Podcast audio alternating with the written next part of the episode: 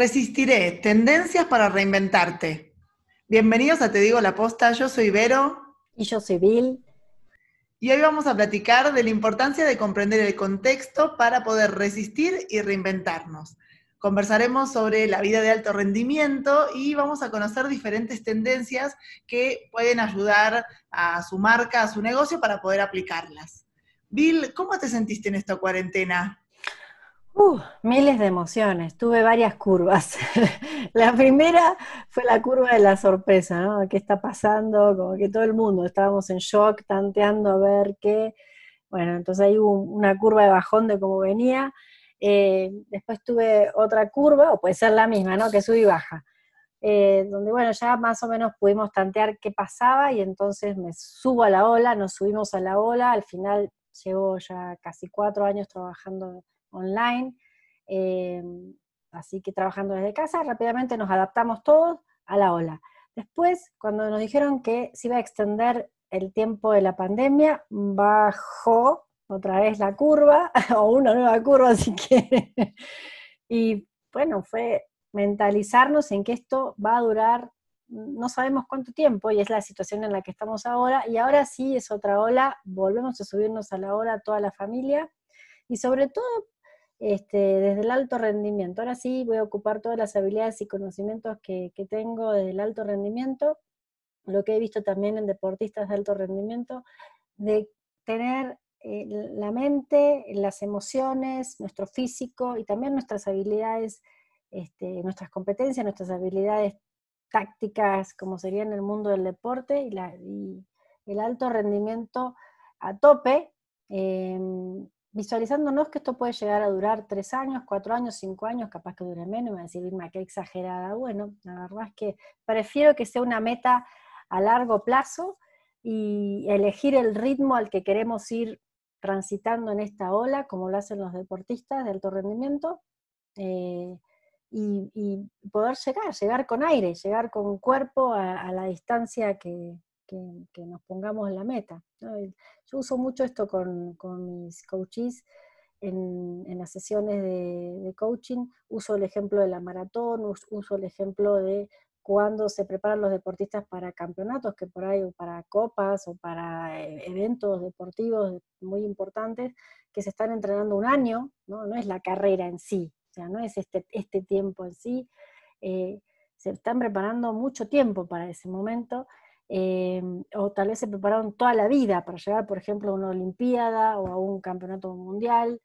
Bueno, con esa mente, me gusta traer esto del alto rendimiento ahora, porque contrario a estar a una máxima exigencia, lo que nos lleva es mantenernos, como les decía, en combinación cuerpo, este, la mente, eh, las emociones y también las competencias y las habilidades en coordinación todas con un plan concentrados, enfocados, eligiendo el ritmo, Queremos, vamos a ir a un trote lento ahora, pero después vamos a subir y ahora vamos a bajar. Elegirlo para llegar con aire en todo momento. Sí, no estar, no estar cansado, ¿no? En, ningún momento. Creo que todos vivimos esto de, como una montaña rusa, un tsunami de emociones, ¿no? Durante estos meses, ya llevamos cuatro, casi cuatro meses de, cuarentena, algunos eh, voluntarios, otros que van entrando y saliendo. Y, la verdad sí, creo que desde acá, desde mi lado y desde el equipo de, de Coworkers también estuvimos también con esta montaña rusa de emociones.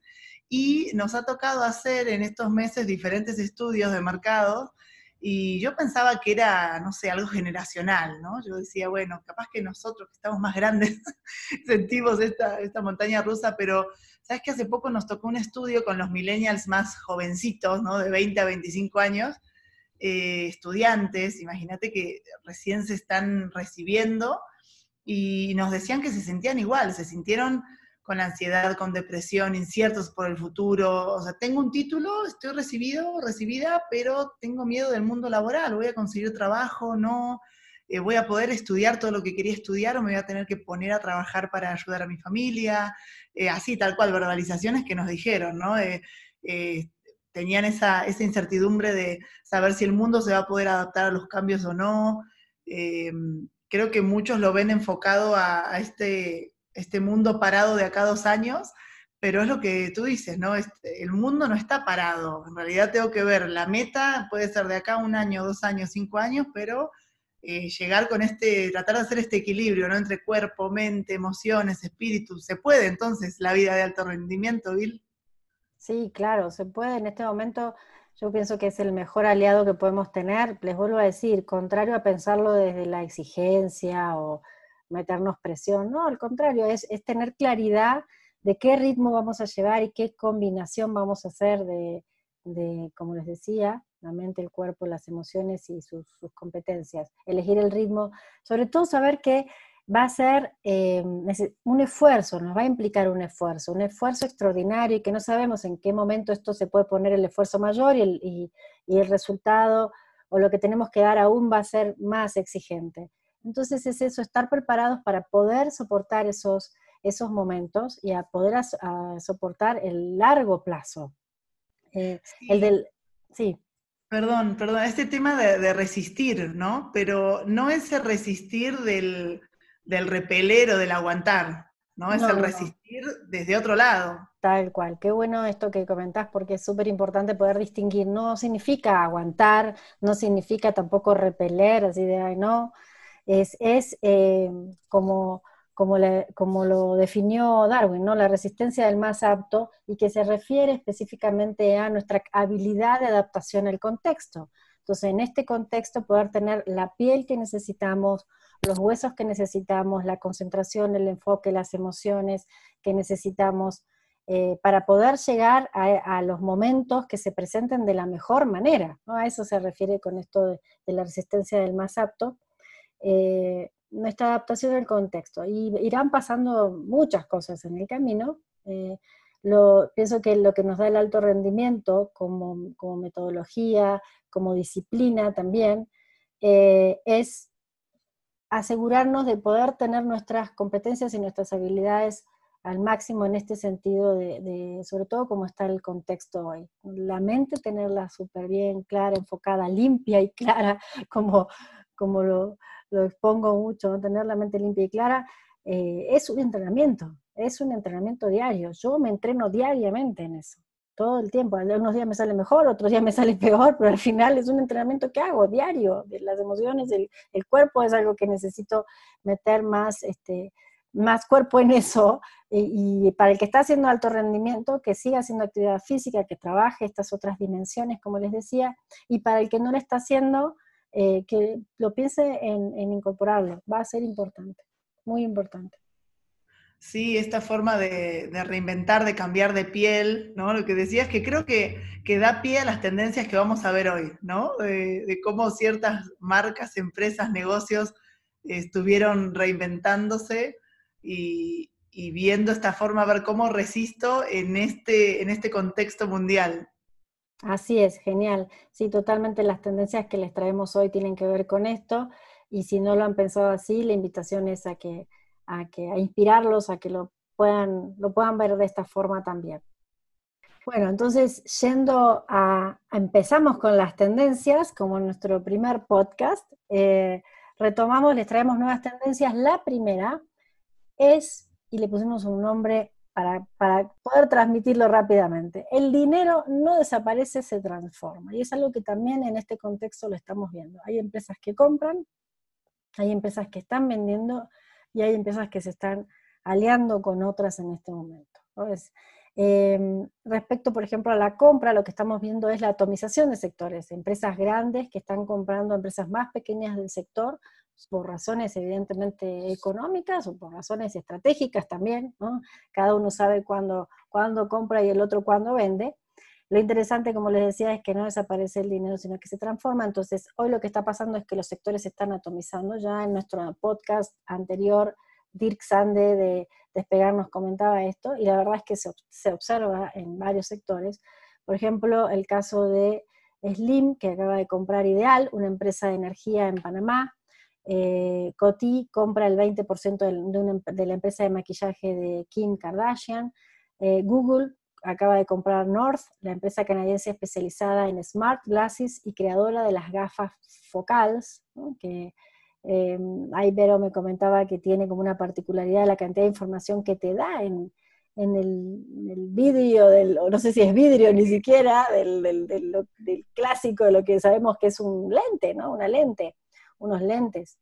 Em, así que... Tiene un, pequeño proyector, ¿no? Y te dice el clima, las llamadas, que es lo que anteriormente había hecho Google hace unos años con Google Glasses, pero no les funcionó muy bien, entonces yo creo que por eso ahora están comprando al experto, ¿no? De, de, de esos estos lentes inteligentes. Eh, y justo lo que comentabas recién, ¿no? Hay gente, hay, gente que compra y gente que vende. Eh, en cuanto a las ventas, eh, he escuchado que obviamente muchas empresas están deshaciendo de activos, estos activos no estratégicos, para ayudarle a obtener liquidez, ¿no? Este, este flujo que se necesita. Y aquí en México, justo dos empresas mexicanas, Cemex vendió eh, activos que tenía de sus filiales en Estados Unidos y en Europa por aproximadamente 100 millones de dólares. Entonces ese dinero va a entrar aquí a México, ¿no? Eh, en Cemex y Televisa, bueno, vendió su 50% de participación de Radiopolis también. Y otro tema, aparte de, compra-venta, algo que, nombraste también, el tema de, las alianzas, ¿no? Esto de, de expandir el porcentaje de participación en las empresas donde quizás ya teníamos un poquito de participación, bueno, vamos a agregarlo un poco más, ¿no? Eh, Slim nuevamente eh, aumentó también el porcentaje en, una constructora española, en la empresa FCC. Bimbo hizo una asociación también con una, con una empresa que se llama Tom Food de, de Kazajistán, es un proveedor exclusivo de, de bollos y franquiciatario también de McDonald's y justamente lo que hizo fue aumentar la participación, tiene ya un 51% de esa empresa con el objetivo de, tener mayor presencia en Asia, ¿no? Así que ahí creo que, en estas dos, en estos ejemplos, eh, vemos, ¿no? Cómo, cómo se posiciona México en el mundo, ¿no? A través de Bimbo, a través de Cemex, a través de, diferentes empresas y, las, eh, las estrategias que se están haciendo en este momento. Tal cual. Bueno, en México y en todos lados al final, este, esto de la compra, venta y alianzas se, está viendo mucho en el mundo y mm, es como, como el juego de cartas, ¿no? Siento que hasta antes de la pandemia las cartas seguían igual repartidas, ¿no? Repartidas, había startups, emprendimientos, eh, pequeñas empresas que complementaban servicios dentro de los sectores, y ahora siento que las, las cartas se empezaron a juntar, ¿no? Como de, vengan, devuélveme las cartas, devuélveme las cartas, y otra vez se vuelve a concentrar en un mazo o en dos mazos, habrá que ver cómo, cómo acaba esto.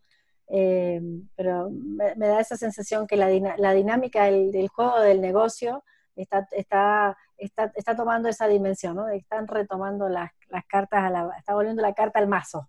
Sí, tal cual, la carta vuelve, todas las cartas vuelven a la baraja. Vamos a ver cómo nos va en esta parte de, los monopolios. Pero ese será eh, en otro episodio, podemos hablar de eso. Tal cual. La segunda tendencia que tenemos es este tema de la reinvención de las pymes hacia el online.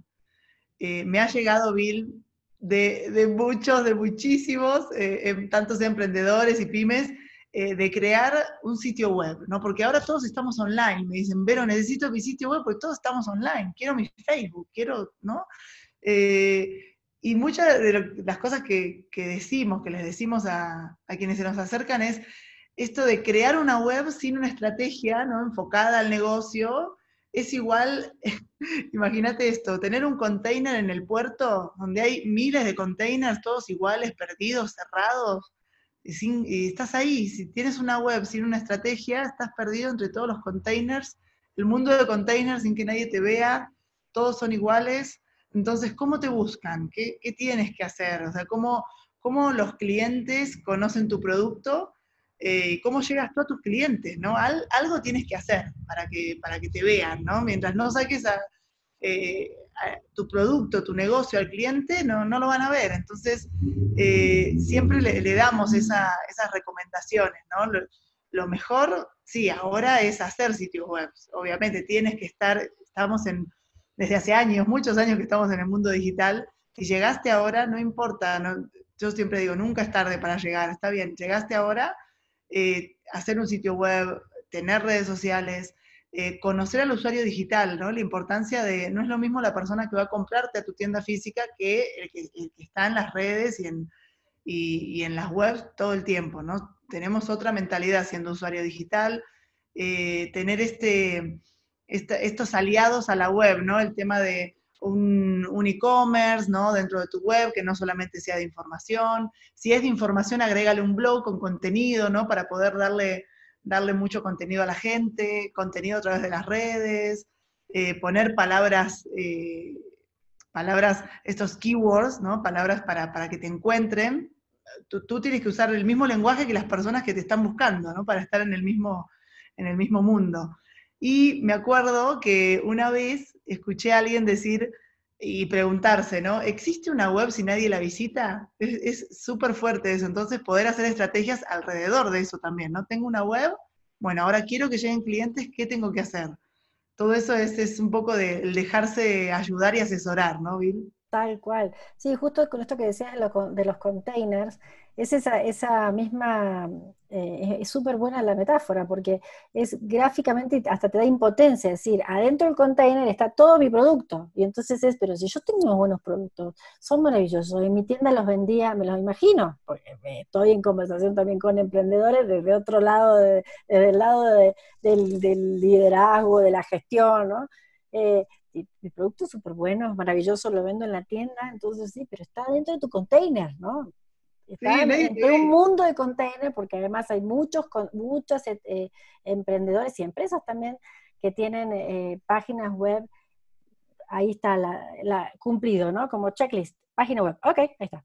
Pero no muestra tu producto o no lo muestra de la manera que, llegue a tu cliente o no es una página que vende y además no es solo la página, es toda una estrategia digital. Pero para esto, eh, y ahora voy a la parte de, liderazgo, ¿no? Esto del control en las pymes es tremendo. Esto de, querer controlar todo. Eh, se los digo con mucho cariño porque porque eh, trabajo con, ejecutivos emprendedores, y esto de querer tener todo el control, como les va muy bien en el negocio, como la supieron hacer, como todo lo han armado solos o con los grupos este, también a veces familiares, eh, yo tengo, tienen respuesta para todo. Y en este caso en particular, si ya llegaron tarde, porque estábamos tarde, o sea, ya, ya la página web deberíamos haberla tenido antes, pero si ya están tarde y encima corriendo y a las prisas quieren hacerlo a su manera, yo les diría, acepten ayuda. Ahora sí que bájenle un poquito al ego, acepten ayuda, porque de verdad la metáfora es correcta, perfecta. Es como tener un container en un puerto con un mundo de containers. Así, o sea, no va a pasar nada. Sí, sí, no van a, no van a poder eh, justo mostrar ese tan producto preciado que, que ellos tienen, porque no es que no lo tienen, sí lo tienen, pero hay que mostrarlo y además, no mostrarlo a todos, es mostrarlo al público al que te va a comprar, porque también es eso, ¿no? Es, ah, no, sí, yo quiero, eh, quiero hacer mi sitio web y, y además quiero, eh, no sé, tengo mis redes sociales y quiero estar en Instagram. Y quizás tu público no está en Instagram, ¿no? Pero tú estás quizás todo el día en Instagram. Entonces también es la estrategia enfocada a, las personas que te pueden llegar a comprar y, aceptar también esto de, si, si, si, hiciste una inversión y compraste eh, 50.000 plumas, eh, véndelas también a un precio más barato. No importa si, si, le pierdes a ese solo producto, ¿no? Pero, pero tienes que, sacarte también de, los activos, ¿no? Eh, algo que se une con, con, la primera, lo primero que decíamos, ¿no? Compra-venta de empresas, pero también de, de productos dentro de tu empresa. Bueno, les compartimos la próxima tendencia. Fíjense, esta, esta es una ironía total. Del touch match, ¿no? Y todo touch. Acuérdense que era con el dedito, que yo me tocó hacer, trabajar en campañas de lanzamiento de toda la tecnología touch touch, sector financiero, un banco específicamente. Del touch match, o sea, tocamos todo al touchless, no tocamos nada, sana distancia y ya no, ya, ahora sí que conocemos al estilo europeo que, que manejan mejor la distancia que los latinos, desde lejitos nos manejamos, ¿no? A nada, Vero. Sí, cero. No, sé cómo vamos a hacer de este lado, ¿no? Que, somos, como tú dices, no, no, somos tan alejados, somos muy fraternales, ¿no? Que es un poco lo que decía eh, Emanuel en, el podcast, ¿no? El tema de que los latinos somos muy cercanos y, esto el de la sana distancia nos, nos llevó a, a inventar un montón de apps que nos sorprendemos, porque es esto de, no puede ser que hayan hecho una app para esto. Yo me acuerdo en 2015 cuando estaba en, la dirección del evento de Experiential Marketing Summit, me sorprendió un montón, porque mi equipo y yo estábamos todo el tiempo viendo tendencias, ¿no? De, de qué es lo que sucedía en el mundo experiencial. Y en ese momento estaba el boom del Internet of Things, de esto de, ay, conectar Internet con cosas, ok, sí. Eh, puedo prender la luz a través de mi celular, eso era, ¿no? Y me tocó la migración de no solamente Internet of Things, sino Internet of Sharing Things, o sea, el tema de, de compartir cosas. Entonces, había una aplicación que era para compartir paraguas cuando llovía. Comprabas una dona en el supermercado, la ponías en el paraguas, lo activabas y yo estaba en la esquina, no sé, de Eje 5 y Cuauhtémoc, y otra persona sabía que yo estaba ahí con un paraguas para compartir. Me voló la cabeza esas aplicaciones. Y ahora pasa lo mismo, es esto de, no puede ser que haya una app para pedir tragos en bares, ¿no? Cosa que eh, antes, eh, y, el antes es cuatro meses, no es antes mucho tiempo, ¿no? hace cuatro meses no lo imaginábamos, nos aplastábamos para, llegar a, la barra de, los bares. Eh, una app también para solicitar el menú en restaurantes, ¿no? Ya llegas, está el código QR, listo, está el, menú para no tocarlo. también cadenas de hoteles que eh, han lanzado, hay una, cadena de hotel, el Citizen M, eh, que tiene hoteles en Asia y en, y en, Europa, lanzó su app donde todo es contactless, o sea, el check-in, check-out, las luces de la habitación, el control remoto, room service, el pedir las toallas, todo, todo, todo.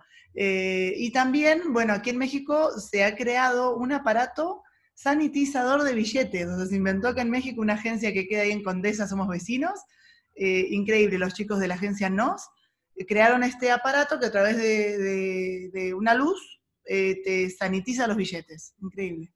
Impresionante.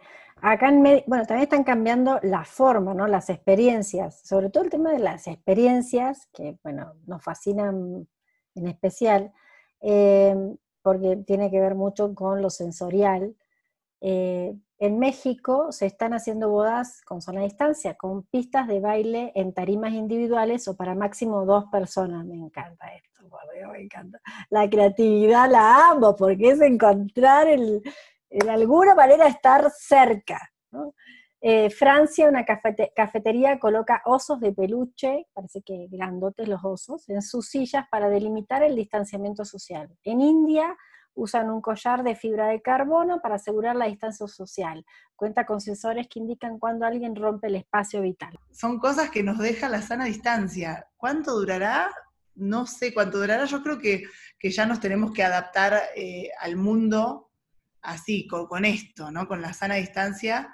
Eh, creo que algo similar pasó con, con el H1N1, ¿no? Hace 2009 que fue, y que ahí entre comillas, aprendimos a lavarnos las manos de nuevo. Nos tuvo que pasar de nuevo esto para volver a aprender a lavarnos las manos. No sé, Bill, cómo era en tu casa, pero seguramente era igual. Yo me acuerdo que antes de, comer siempre me lavaba las manos cuando era chica. Sí, también. Yo pienso que eso también son hábitos heredados de alguna situación vida. Recién pensaba, bueno, si nosotros como latinos pasamos al, al touchless, ¿no? que es muy europeo, estamos usando este, estereotipos eh, culturales simplemente para, compartir, para analizar juntos. Bueno, me imagino la cultura europea, cómo estarán viviendo ellos ahora esto, habrán pasado a otra a otra instancia, a otra, ¿no? De esto de, ya no están ellos tampoco en el touchless y capaz que están en algo más avanzado en términos de, distancia. tal cual, tal cual. Bueno, a ellos les tocó mucho justo esto que, que se une a la próxima tendencia. Creo que les, tocó mucho. La tendencia de home centric. Ellos tuvieron eh, muchos de los países de Europa con cuarentena obligatoria, ¿no? que salías y te ponían multas, entonces eh, esto se volvió tendencia mundial, ¿no? Home centric, la autogestión, todo, todo desde casa, todo centrado en mi casa, ¿no? La educación, eh, el tema de las clases de ballet, clases de música, clases de universidad también, suscripciones para libros, ¿no? Te suscribes y te llega un libro por semana, ¿no? Tanto, ese lo vi tanto para niños como para adultos. Em, bueno, entretenimiento ni, ni se diga, ¿no? Experiencias de escape room digital, o sea, cosas que yo, eh, a mí me encantó eso, me fascinó. Eh, conciertos, ¿no? Lecturas de tarot, Bill, lectura de tarot, misas, misas online, o sea, mi abuela estaría feliz por esto. Yo estuve en una. ¿En serio? Claro, misa online. Bueno, una de las chicas del equipo nos contó que pasa eh, el, de, el, sacerdote en una camioneta y está con el perifoneo en la misa los domingos, ¿eh? en las calles. Pero bueno, todo desde casa, la gente está en la casa y tiene la misa, se hace online o que está afuera de tu casa. Meditación, bueno, el tema de, la oficina en, la casa, sí, y muy creativos, ya inventaron cabinas de trabajo para el patio. A mí no, podría porque en el departamento no sé dónde la pondría, pero cabinas de trabajo para el patio. Y bueno, también, bueno, la, app de, bueno, es, es app o sitio web de Nanify que eh, niñera en casa, niñera en casa online o también hace el club de verano para los niños, los entretiene y es magnífico ahora que están trabajando desde casa. Tal cual. ¿Cómo, cómo es una vida home-centric? O sea, ¿cómo, ¿cómo sería una vida home-centric? O sea, ahora estamos en la pandemia y, tal vez este, algunos dicen, bueno, va a ser por un tiempo, otros dudan, no sé, capaz que sí está o no, y otros definitivamente dicen, me voy a, quiero que esta sea mi forma de vida, ¿no? Pero ¿cómo, cómo es una vida una vida home-centric, por ejemplo, pensando en los gastos, incrementarán los gastos, ¿no? ¿Quién, quién pagará estos gastos? ¿Cómo se dividirá con el, con el trabajo? Yo sé que ya hay empresas que lo están pensando, lo están conversando con sus empleados o sus colaboradores, em, o las, también las experiencias híbridas, ¿no? De clases de cocina, meditación, eh, closet detox, Sí, sí, justamente esas, eh, las experiencias híbridas en coworkers están, estamos a full con esas. Eh, el tema de sigues en tu casa, pero yo como marca te acompaño, hacemos una experiencia 360, no tienes que salir de tu casa, te regalo algo virtual, pero también te regalo, eh, te llega algo a tu casa, una cajita con complementos para las clases de cocina, el tapete de meditación, o sea, está creo que las experiencias van hacia ahí también, hacia la vida home-centric, totalmente. Sí, y, esto es relevante, esto de home-centric, ya verlo como algo que se va, que se, que se instala, yo pienso que sí se instala, eh, porque hemos vivido las últimas décadas en el work-centric, ¿no? Vidas donde no conocíamos nuestra casa, donde no, no comíamos en casa, no estábamos en casa el 90% del tiempo, si no es que más, Solo llegábamos a dormir los fines de semana durmiendo porque todos cansados, esa vida no es que me la contaron, la he vivido.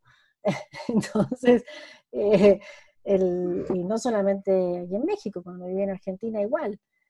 Esa, esa, esa de work-centric, eh, de estar afuera todo el tiempo, llevó muchos años y mucha gente, la mayoría de las personas que conozco y los relatos que he escuchado, eh, marcan que así hemos vivido este tiempo. Entonces ahora la casa vuelve a ser el centro de todo. Y, digo vuelve porque esto ya había pasado décadas atrás. Y, bueno, ¿cómo va a ser, cómo se va a ser esa vida? ¿Qué, qué cambio nos trae, como nos está trayendo en, nuestras vidas personales, en, en, nuestras experiencias? O sea, todo, absolutamente todo se replantea. Muy bien. Pasamos ya a la última tendencia, escuchen esta, vida de zánganos o drones. ¿Saben? yo no sabía, la verdad es que me, acabo de, me acabo de enterar, disculpen, pero la traducción de dron es zángano, o sea, la abeja macho. Vieron que el dron hace ese sonido. Bueno, de ahí viene. Entonces, ahora tenemos drones o zánganos por todos lados yo me acuerdo en el 2016 la paquetería de Amazon con Prime Air que hacía sus entregas y lo veíamos como algo este, curioso. Después sabemos que las Fuerzas Armadas lo han utilizado también. Em, pero ahora realmente su uso va en aumento y para mm, diferentes razones. Eh, también ahora puntualmente en India estaban fumigando con drones por la plaga de langostas que, que tienen en este momento, con lo cual además es un uso diverso eh, y cada vez más. Sí, sí, yo me acuerdo de Amazon con, con la paquetería decíamos, ay, sí, qué, coqueto, ¿no? Qué lindo que te llegue un paquete, pero ahora se está usando para, diferentes objetivos. Eh, hay una empresa en Canadá que se llama Dragonfly, eh, están desarrollando un dron para justamente eh, poder tomar la temperatura de las personas y así detectar rápidamente los casos de COVID. O sea, en lugares donde quizás no puedan salir de, sus casas, en, en comunidades alejadas, ¿no? Eh, también el dron de Google, que es Wing, aumentó un 500% en sus entregas en Estados Unidos. Ahora, esto conectado un poco con lo anterior, ¿no? Con el Home Centric. 500% eh, en sus entregas y se asoció con FedEx justamente para, para poder eh, lograr este, este, tipo de entregas. Y, lo que me gustó también es que mm, se asoció con reposterías, con cafeterías locales, entonces está bueno aumentar esta, esta, no sé, el negocio de, las pymes, ¿no? Y qué más, bueno, en, España, ahora que contaste esto de, India, en España ya eh, lo habían utilizado justo para desinfectar las ciudades, ¿no? Como parte de, la operación Balmis, también ya lo habían hecho en, abril, ¿no? Desinfectando ahí las diferentes partes de España. Y en Gran Bretaña ya lo están considerando como el nuevo transporte de carga a los drones, a los zánganos estos, el nuevo transporte de carga entre aeropuertos, ¿no? Obviamente están, este tema de las regulaciones, Bill, es, eh, tiene que haber tipo de regulación, porque, por ejemplo, el, otro día eh, mi socio me contaba que estaba en la terraza y le apareció un dron ahí, entonces eh, yo creo que sí tiene que haber regulaciones de hasta dónde, ¿no? Este tema de la privacidad, es para que no llegue a lo invasivo tampoco. No, y la contaminación visual y auditiva, porque vuelan mucho más bajo, no, es otra cosa, imagínate volando va a ser tal cual, como plaga de langosta, no sé, es una, exageración capaz, pero bueno, si es algo que no se controla y todo el mundo tiene un drone, lo pone a volar y ahora todo el reparto, los de Rappi van a estar con drones, qué sé yo, no son cosas que habrá que regular y tener en cuenta, pero definitivamente ha incrementado su uso y su uso es diverso, o sea, desde te entrego un pastel hasta eh, un ataque eh, por las Fuerzas Armadas ¿no? de algún país. Interesante la versatilidad que tiene. Muy bien, bueno, de esta forma, esperamos que les hayan gustado las postas de, hoy, las tendencias. Eh, ya es nuestro segundo podcast de tendencias, así que si te gustaron la manera en que te los compartimos, te invitamos a ver nuestro podcast número uno, igual todos, por supuesto, pero el uno también. Y, y lo bueno de estas postas es poder ir interpretando, otra vez hablando de adaptación al contexto, qué hay y qué oportunidades tienes enfrente que puedes tomar o readaptar en función de estas, de estas tendencias que, estamos visualizando. Eh, entonces, hoy específicamente trabajamos sobre las tendencias que vemos para las marcas, los sectores e industrias del mundo. Te contamos que el dinero no desaparece, se está transformando, se transforma. También que si eres pyme y quieres estar online, que aceptes asesoramiento y, y te des el tiempo para conocer a tu cliente digital y entender cómo es ese mundo realmente. También eh, que vamos, estamos pasando del touch much al touchless, nada. O sea, ya no nos queremos tocar ni queremos tocar nada y eso trae retos para todos los sectores e industrias de reinventarse. Eh, luego la tendencia del home centric, este es realmente un antes y un después y rompe paradigmas. El trabajo deja de ser el centro y la casa se vuelve el centro. Como es una vida de ahora en adelante donde la casa es el centro. Y esto aplica para todas las empresas y sectores. Y la última que nos divierte muchísimo, que es vida de zánganos o drones, y es cómo se ha incrementado el, el, uso de los drones en el mundo con usos diversos, también para tenerlo en cuenta. Y bueno, otra que fue un, extra de estas tendencias y algo importante como una recomendación de este podcast es que hagas tu plan de alto rendimiento para resistir en esta pandemia a largo plazo. ¿Vale? Digo, si dura menos que bien, pero si no, pues estás, vas a estar con un buen, un buen cuerpo, una buena mente, buenas emociones y buenas habilidades para lo que sigue. Y aunque los vientos de la vida soplen fuerte, soy como el junco que se dobla pero siempre sigue en pie. Resistiré para seguir viviendo. Aunque los sueños se me rompan en pedazos, resistiré. Y justo para dar el cierre de oro, cerramos con un fragmento de la canción de Carlos Toro Montoro y Manuel de la Cava, que se llama Resistiré. Me encanta esa canción y qué bueno que la pongamos ahí en el final, este fragmento. Ya llegamos, llegamos al final de este episodio donde les dejamos muchísimas postas para resistir y reinventarnos. Muchas gracias por escucharnos. Ya saben que cada miércoles tenemos un nuevo episodio para ustedes. Recuerden que nos pueden seguir en Instagram. Yo estoy como arroba vero de coworkers y Bill está como arroba vilmita, la segunda con Y no me van a poner a otra Vilmita, por favor. Y también nos pueden seguir eh, en LinkedIn, nos encuentran, yo estoy como Vera Goyeneche y Vil está como Vilma Barreras. Algo que siempre decimos que nos encanta, porque ya nos han llegado, nos han llegado, nos llegó un correíto, vamos a, hablar, vamos a hablar de este, eh, un correíto y vamos a agradecer a, Claudia, que, eh, bueno, nos cuenta que les, le, gustó mucho los podcasts y que nos pide justo el tema, que ya está, pensadísimo, este tema del de, mundo editorial y los libros. Entonces creo que está muy bueno, ya estamos pensando a quién invitar. Y bueno, justamente Clau nos, nos, escribió a nuestro correo que es dimelaposta.gmail.com, ahí pueden compartirnos sus comentarios sobre el podcast, eh, lo que les pareció y también esto, lo mismo que hizo Clau, compartirnos sobre su negocio, sobre los temas que les interese y nosotros ahí nos vamos, eh, nos ponemos a buscar postas. Muy bien, muchísimas gracias por acompañarnos y escucharnos. Digan la posta, adiós. Adiós.